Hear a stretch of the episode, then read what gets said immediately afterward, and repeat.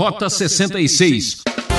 A Bíblia não tem nenhuma perspectiva que falar em dinheiro é um problema, porque ela fala cerca de 2.500 vezes. A Bíblia é um livro do dia a dia, do mundo objetivo, não é um mundo separado da realidade.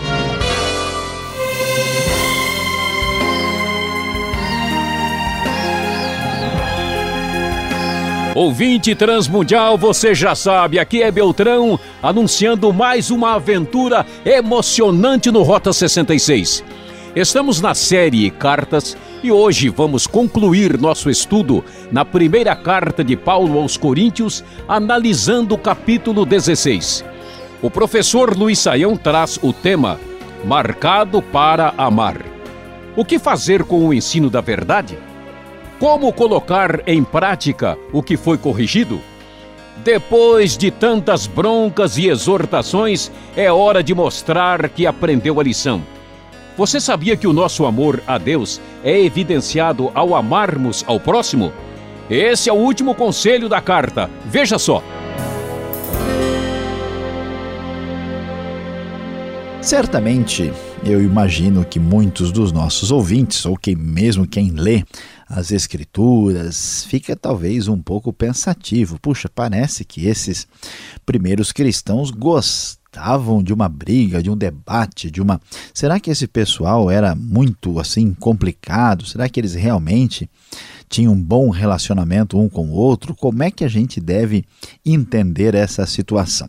Pois é, aqui nós vamos ter uma grata surpresa quando estudamos o final desta carta, porque no início a carta parece muito belicosa, a carta parece assim muito, vamos assim dizer, difícil de assimilar, né? Como é que pode? Parece que que Paulo está tão bravo, imagino que ele não está nem encarando mais os coríntios de frente, né? Porque esse pessoal aqui está numa situação muito complicada perante o apóstolo Paulo. E quando nós enxergamos a realidade a respeito do assunto, vamos descobrir que não é bem assim, não é verdade. Paulo certamente tem uma atitude muito especial, muito afetiva com a igreja de Corinto. Então vejam só, logo no início ele começa a falar num tom diferente sobre a coleta para o povo de Deus. Nós precisamos entender o cenário histórico aqui. Na verdade, Paulo está na sua terceira viagem missionária e ele está em Éfeso e ele vai sair de Éfeso, vai passar pela parte norte da Grécia, que é a Macedônia, e logo depois ele descerá e passará por Corinto, mas ele apressadamente fará isso porque ele precisa chegar em Jerusalém na ocasião da Páscoa. E ele diz para ah, os coríntios o seguinte: façam essa coleta conforme ordenei às igrejas da Galácia. No primeiro dia da semana, cada um de vocês separe uma quantia de acordo com a sua renda, reservando-a para que não seja preciso fazer coletas quando eu chegar. Então, quando eu chegar, entregarei cartas de recomendação aos homens que vocês aprovarem e os mandarei para Jerusalém com a oferta de vocês. Se me parecer conveniente ir também, eles me acompanharão. É muito interessante observar que o cristão verdadeiro é marcado para amar. Paulo trata os coríntios com bastante amor e solicita deles uma atitude igualmente amorosa ele solicita, pede que eles entreguem uma oferta, uma contribuição financeira. E é claro que isso é absolutamente legítimo, afinal de contas, se nós não tivermos a força da solidariedade, o que será do nosso mundo? E eles vão fazer isso em favor dos cristãos pobres de Jerusalém que estão numa situação muito difícil. Então, essa solidariedade, esse sentimento humano mostra como o cristianismo nos direciona para amar o nosso próximo de maneira concreta e amar o nosso semelhante de igual forma. Assim, ele vai então dar os detalhes. Depois de passar pela Macedônia, irei visitá-los. Verso 5, já que passarei por lá. Talvez eu permaneça com vocês durante algum tempo ou até mesmo passe o inverno com vocês. Você vai se lembrar que o inverno no hemisfério norte é o contrário do hemisfério sul. Portanto, esse inverno é a época aí que vai né, de dezembro, janeiro e fevereiro e vai acabar só em março. Então, Paulo está dizendo que ele está saindo perto do final do ano e vai passar por lá, para que me ajudem na viagem aonde quer que eu vá.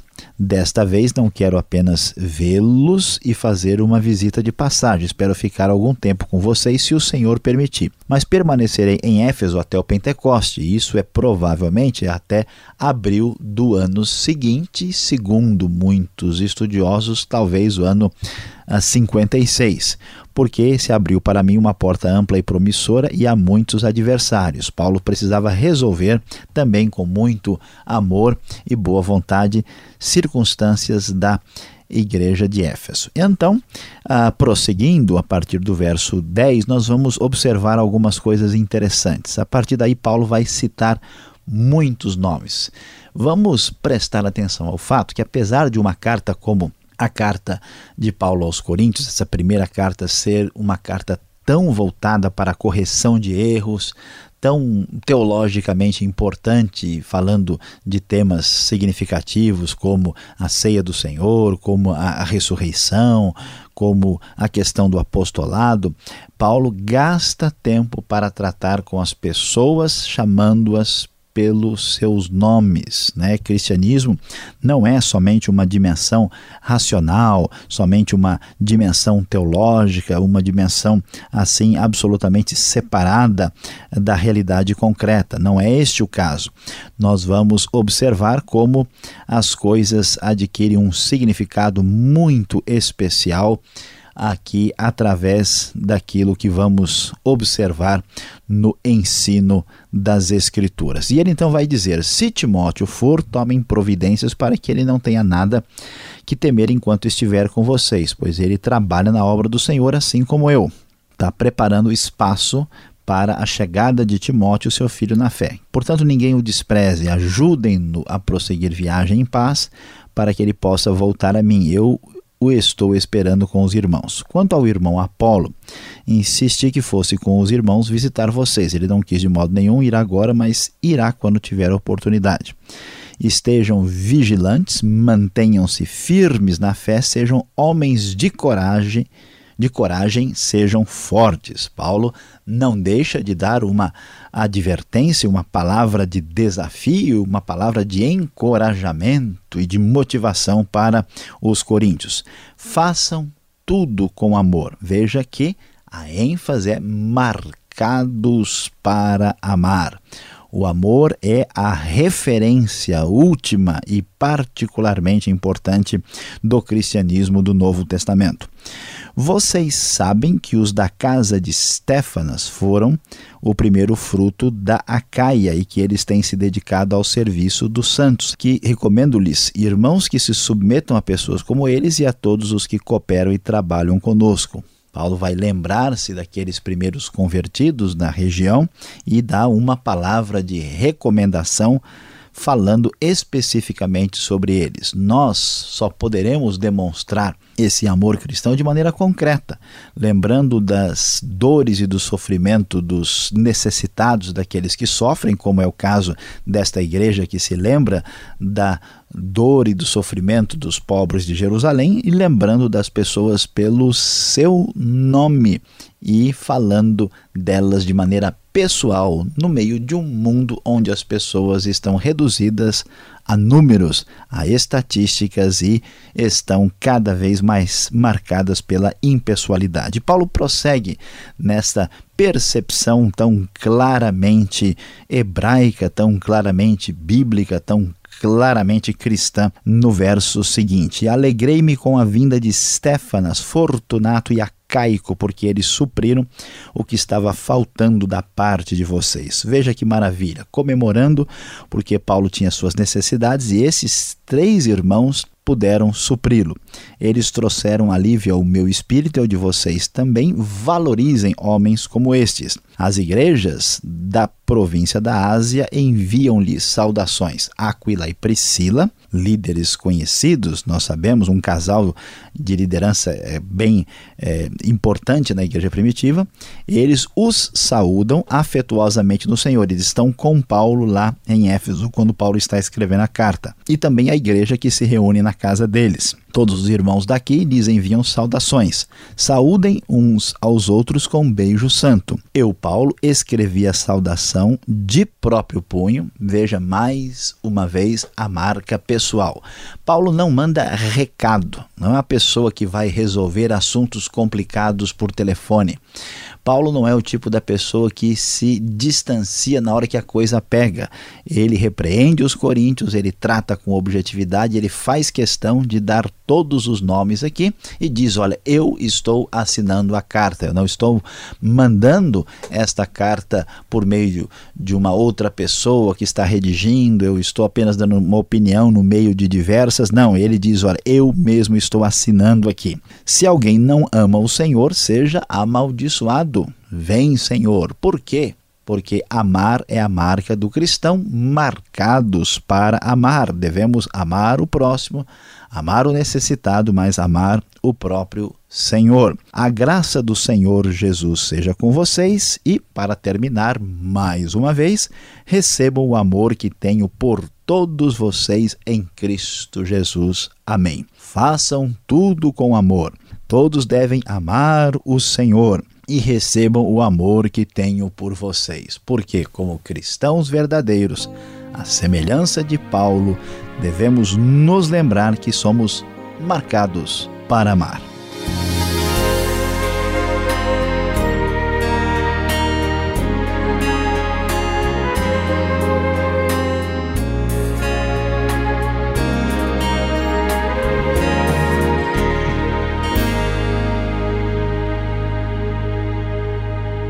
Estamos apresentando Rota 66, o caminho para entender o ensino teológico dos 66 livros da Bíblia.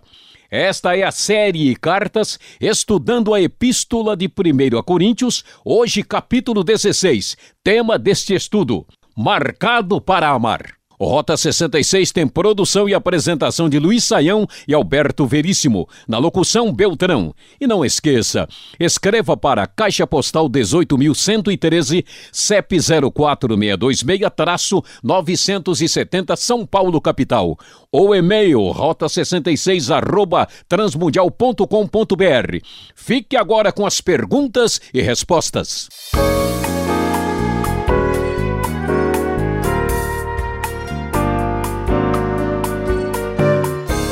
Último programa em primeira carta de Paulo aos Coríntios, capítulo 16. Esta jornada está rendendo, hein, professor?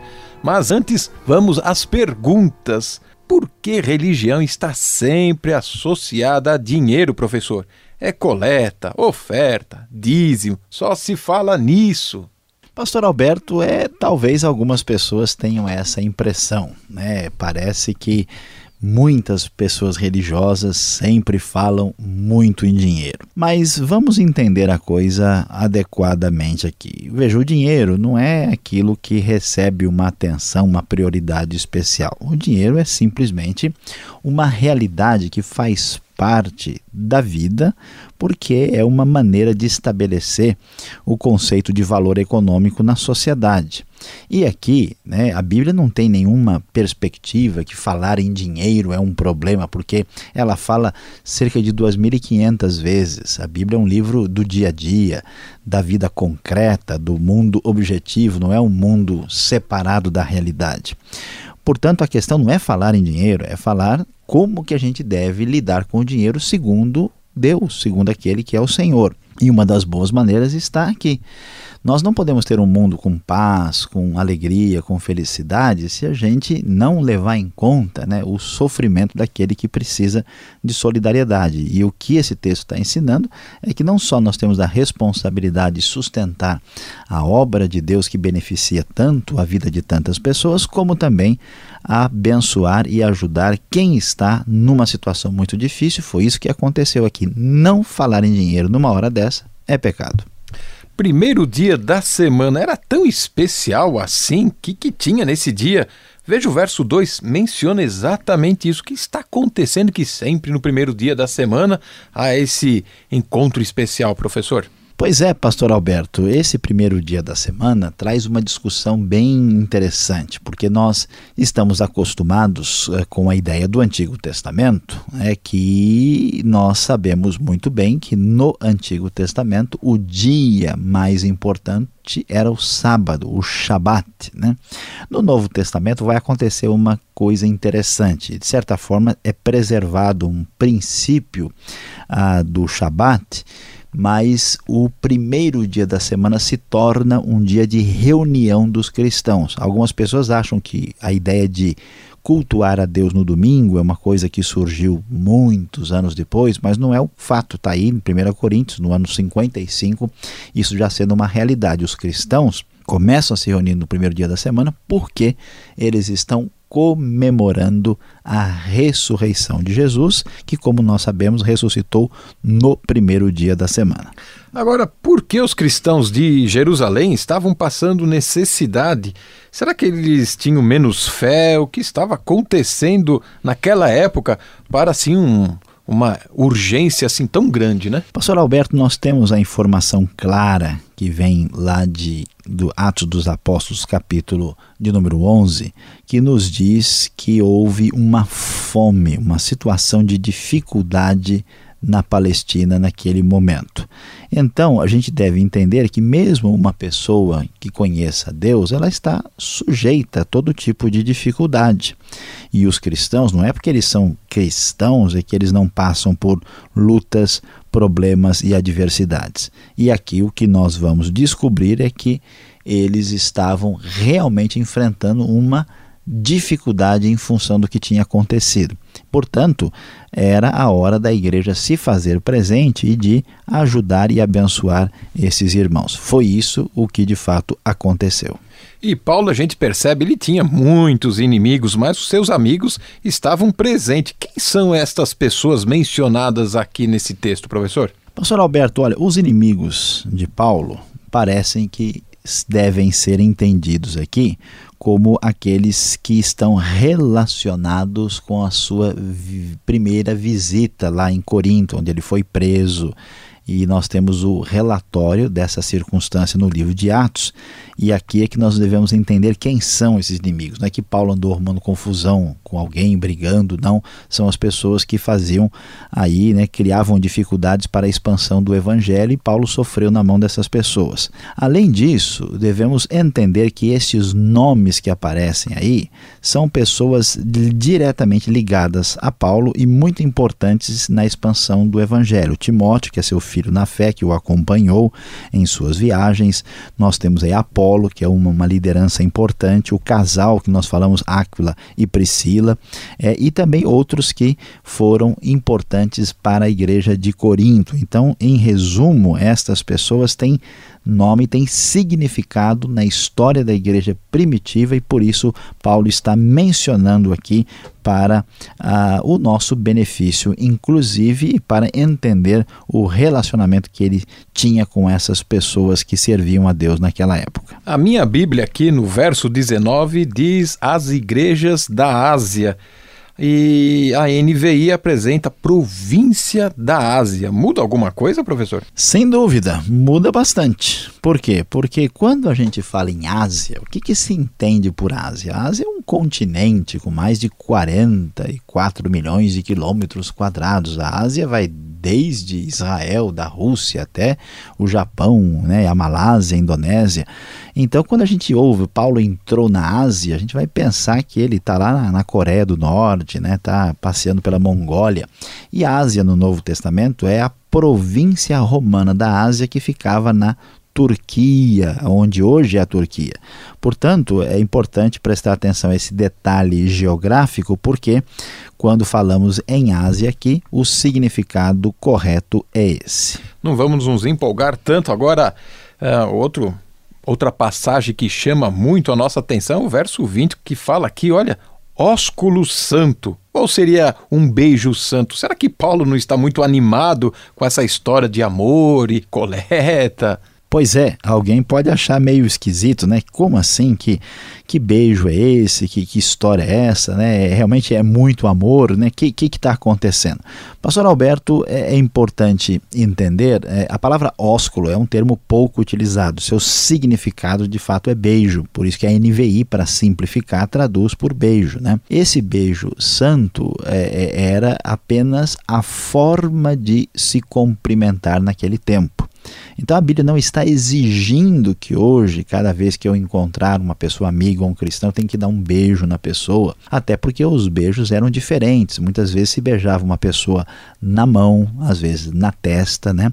O que, que o texto está querendo dizer é que nós devemos tratar as pessoas ah, de maneira amorosa e afetiva e com sinceridade. Né? Se num determinado país e, e, o costume não é beijar, então a pessoa deve cumprimentar adequadamente. O importante é manter essa fraternidade e demonstrá-la devidamente. E Paulo vai terminar a sua carta mencionando um nome próprio, parece, né? Maranata, parece nome de alguém. O que significa?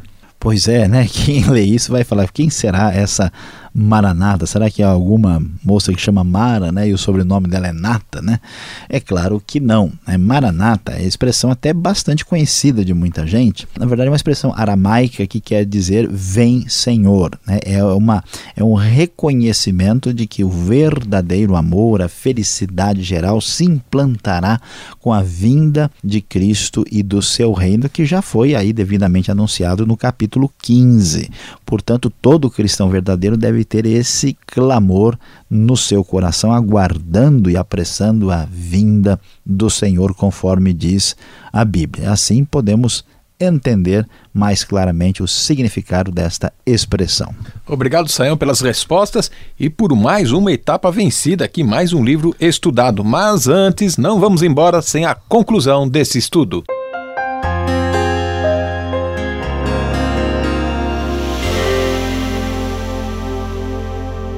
Hoje no Rota 66 nós encerramos o nosso estudo na primeira carta de Paulo aos Coríntios. Estudamos o capítulo 16, o último desta carta, e o nosso tema foi Marcados para Amar.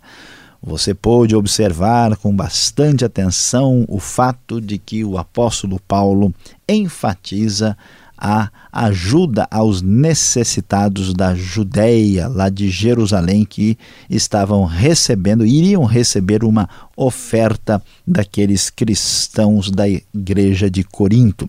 E Paulo também mostra que somos cristãos marcados para amar, falando do nome daqueles que foram seus amigos, seus companheiros de trabalho na divulgação do Evangelho e ele então enfatiza muito esse amor concreto. Mas, meus queridos, na hora de falar de amor, não é muito difícil. Muita gente fala, as pessoas até se emocionam, choram, mas a questão é o que, que é esse amor de fato. Quando é que a gente sabe que alguma coisa está acontecendo na realidade? Saiba que amor de verdade se confirma quando mostramos solidariedade a quem está em necessidade.